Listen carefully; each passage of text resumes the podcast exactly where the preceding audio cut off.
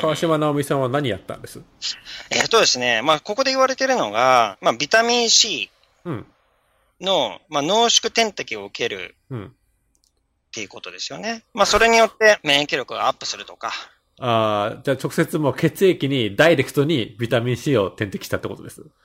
えー血液点滴ですもんね、だって。か、あの、本当に、サプリメントで飲むか、まあ、これ点滴だからそういうふうに言ってますけど、うん。うん、あと、まあ、ビタミン C の、えー濃縮っていうもので言うと、サプリメントを取って、ビタミン C を大量摂取すると、うん。いいっていう話っていうのは聞いたことありますね。ただ、僕の中でビタミン C がじゃあそこまでの両方があるかって言って、一応 functional medicine の分野で調べたんですけど、 functional medicine って何です？あ、えっ、と、僕が注目してるあの、機能性医学っていう分野で、基本的に免疫学、神経学、栄養学にあの注目をしていて、うん。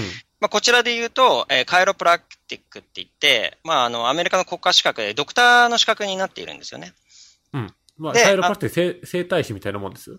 あー生体師以上の感じですね。うん、うん。なので、こちらでは、その、まあ、機能性、体の機能とかを見て、で、食事から入って、で、そして、免疫がどう反応してるか。うんまあ、それが、まあ、起死回生アカデミーでもお伝えした、うんまあ、力学の概念であったりとか、うん。うん。で、あとは神経学ですよね。うんで、そういうところに、まあ、注目してやっているところっていうのは、グルテンフリー2.0セミナーでもお伝えしましたけど、あの、うんドクターカラージアの話とか、ドクターカラージャンって、あの、小さい部屋に机一つだけ置いてやってる人でしたっけ？それは知らないから、あのサンディエゴで、あの、ことごとうく、ん。西洋医学では治んないって言われている難病ですね。まあ、自己免疫疾患を中心に、うん。症状を改善させてってるっていうドクターがいるんですよね。まあ、アメリカではすごい有名な人なんですよね。まあ、有名ですよね。うん。うんで、まあそういう人たちの、まあコミュニティみたいなのがあって、うん。で、そういうところで、結局、食事がどのように体に影響を与えるかとか、うん。うん。で、運動がどう影響を与えるのか、ストレスがどう影響を与えるのかっていうのを、うんえーまあ免疫学、神経学、そして栄養学を中心に、えーエビデンスを取っていった、まあうん学問でもあるっていう感じですよね。なるほど。で、そのファンクショナルメディソンの、その概念から見て、そのビタミン C 濃縮点滴っていうのはどういうことなんです？は、えっ、とね、ちょっと出てなかったんですよね。答えがなかった。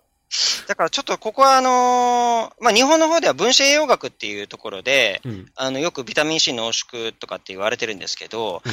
僕自身ではちょっとそこの根拠っていうのがまだ、あの、定かでないので、うん。うん、これがいいのかどうかはわかんないですね。なるほど。信じるか信じないかはあなた次第って感じです。あなた次第ですね。川川島直美さんは信じられてやったっていうことですよね。なるほどう。ん。で、あとは先ほど言った、あの、民間療法で、まあ、純金のね、棒を体で擦ることによって邪気を取り除くっうんうん。ていうことをされたんですよね。エネルギー系の活動ですよね。そうですうね。ん。うん。で、あとは、なんかあの、発酵玄米とか、うん豆乳ヨーグルトとかいった、なんかバランスの良い食事を、まあ、うん。なんかブログ上では言ってたらしいんですけども、なんか玄米とかヨーグルトとかいろんなキーワード出てますけど、どうなんですか？あの、起死改正アカデミー的に言うと。起死回生アカデミー的には、あの、まず豆乳はアウトですね。あ、そっか。うん。豆乳なんでダメなんですか？豆乳は、あの、まあ、豆っていうのは結局、どんな豆乳を使ってたかにもよるかもしれないんですけど、まずそもそも、まあ、アメリカで育てられてる、まあ、大豆の、うんえー、90%が遺伝子組み換え作物であるっていうことですよね。うん、うん、うん。で、まずそれをクリアしたとしても、大豆に含まれている、うんまあ、あの、まあ、レクチンであったり、サポニンであったりとかっていう、そういう物質があるんですけども、それが、あの、体内の炎症をもたらしやすいんですね。うん。なるほど。だからまあちょっと大豆のね、悪いところっていうのはいくらでもちょっとあの取り上げられるんですけど、うんまずその豆乳っていうのはさらにそれが濃縮された形になっているので。あの非常に悪いタンパク源で体内で炎症をもたらしやすい可能性っていうのはあるんですよね。うーんうん。まあ、あれですよね。ここで 語るには長すぎるってことですね。長すぎるってことまあ、起死ですね。改正で4ヶ月もかけて話してるわけですから。そうですね。うん。そう。だからね、まあちょっと、もしかしてね、その川島直美さんうが、ん。うん、もう少しまともな。方法とかを知っていたら、うん。そのね、もうちょっと長生きができたのかもしれないっていう感じがするんですよね。うん。、で、そのポイントって一体何かっていうと、食事の中で糖質？うん。糖質を取ってたか取ってないかっていうのが、ここの中からじゃわからないんですよ。ああ、なるほどね。うん。うんまあ、糖質って要は糖分ってことです？糖分。あーの、炭水化物ですね。うんうん。あ、炭水化物、お砂糖はどうです？砂糖ももちろん、あの、炭水化物で糖糖質なんですけど、タケノコの里とかは？竹の魚もバリバリですね。タケノコの里。砂糖入ってるし、さらにあの、小麦粉でしょ？チョコレートでしょ？みたいな。あれは？カントリーマーム。あ、カントリーマンもバリバリです。そういうの好きでしょ。大好き。大好き。でも最近は食べないようになってるんですけどね。あ、そっか。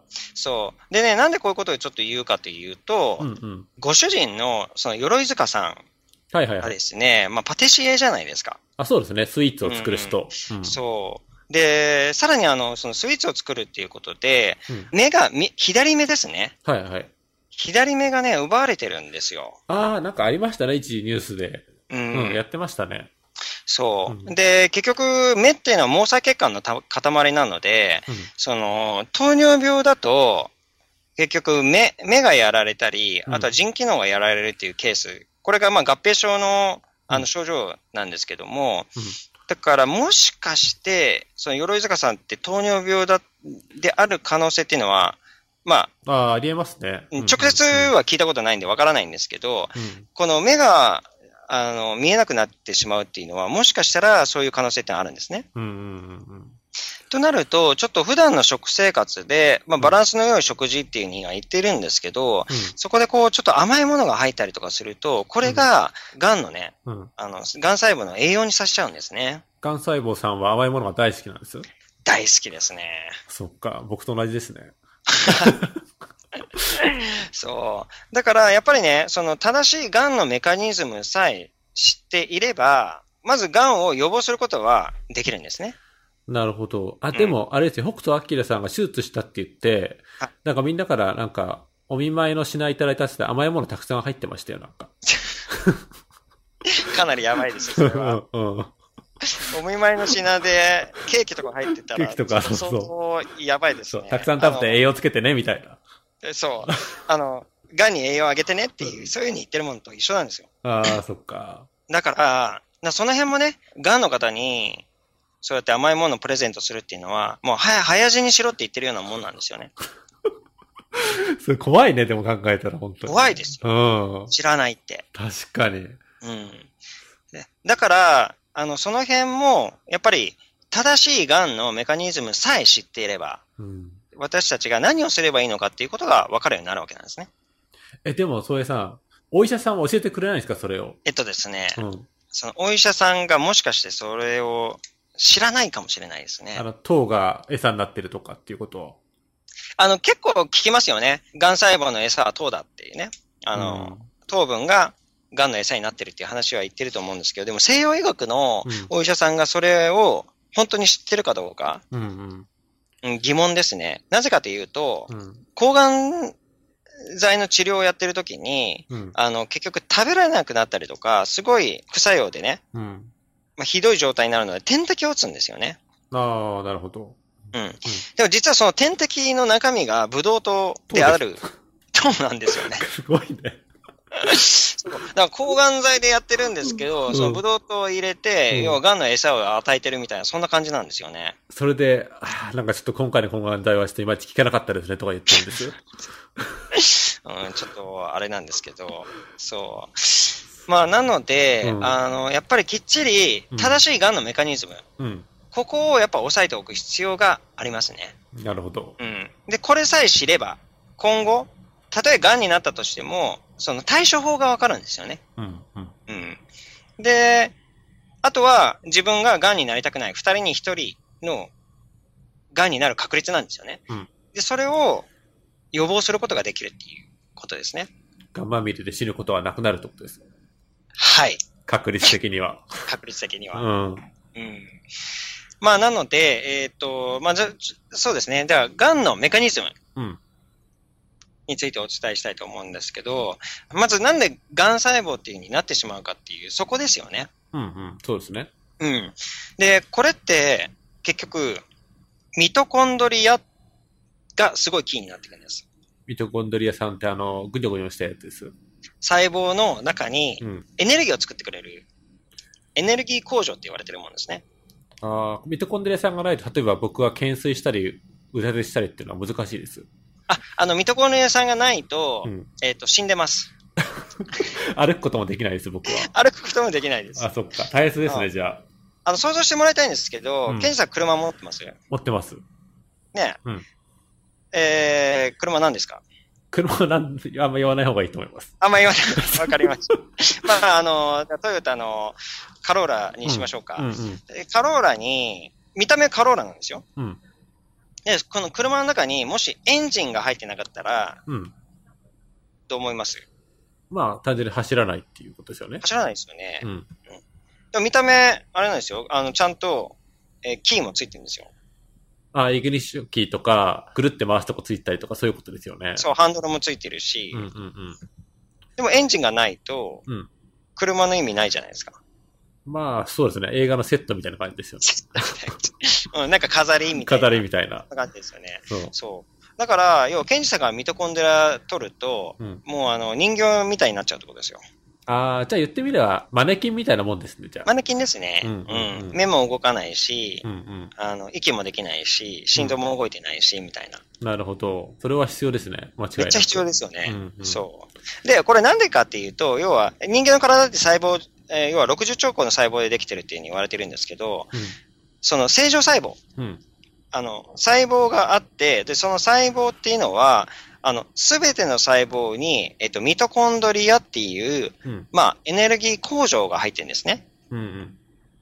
あエンジンですよ、エンジン。うん細胞の中にエンジンが入ってて、で、結局このミトコンドリアが、まあ、僕たち食べるじゃないですか、食べ物を。うんで、食べ物を食べて、で、まあ、栄養になってですね、その、基本的には、まあ、ブドウ糖っていう糖うんと、えー、まあ、脂質、油ですよね。うんううんん。油をガソリンにしてですね、うんで、あと空気吸うじゃないですか。空気、はい、酸素。酸素。うん酸素取り込んで、で、それで血液を通じて最終的にミトコンドリアに運ばれるんですよね。ああ、ミトコンドリアさんが酸素を食べてるって感じです。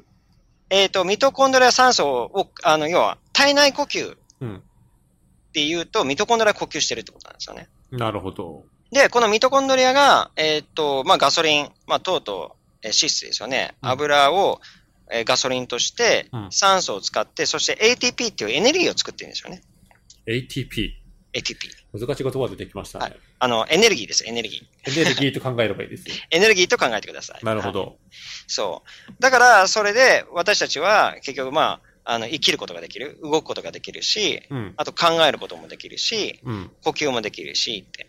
ああ、なるほど。うん。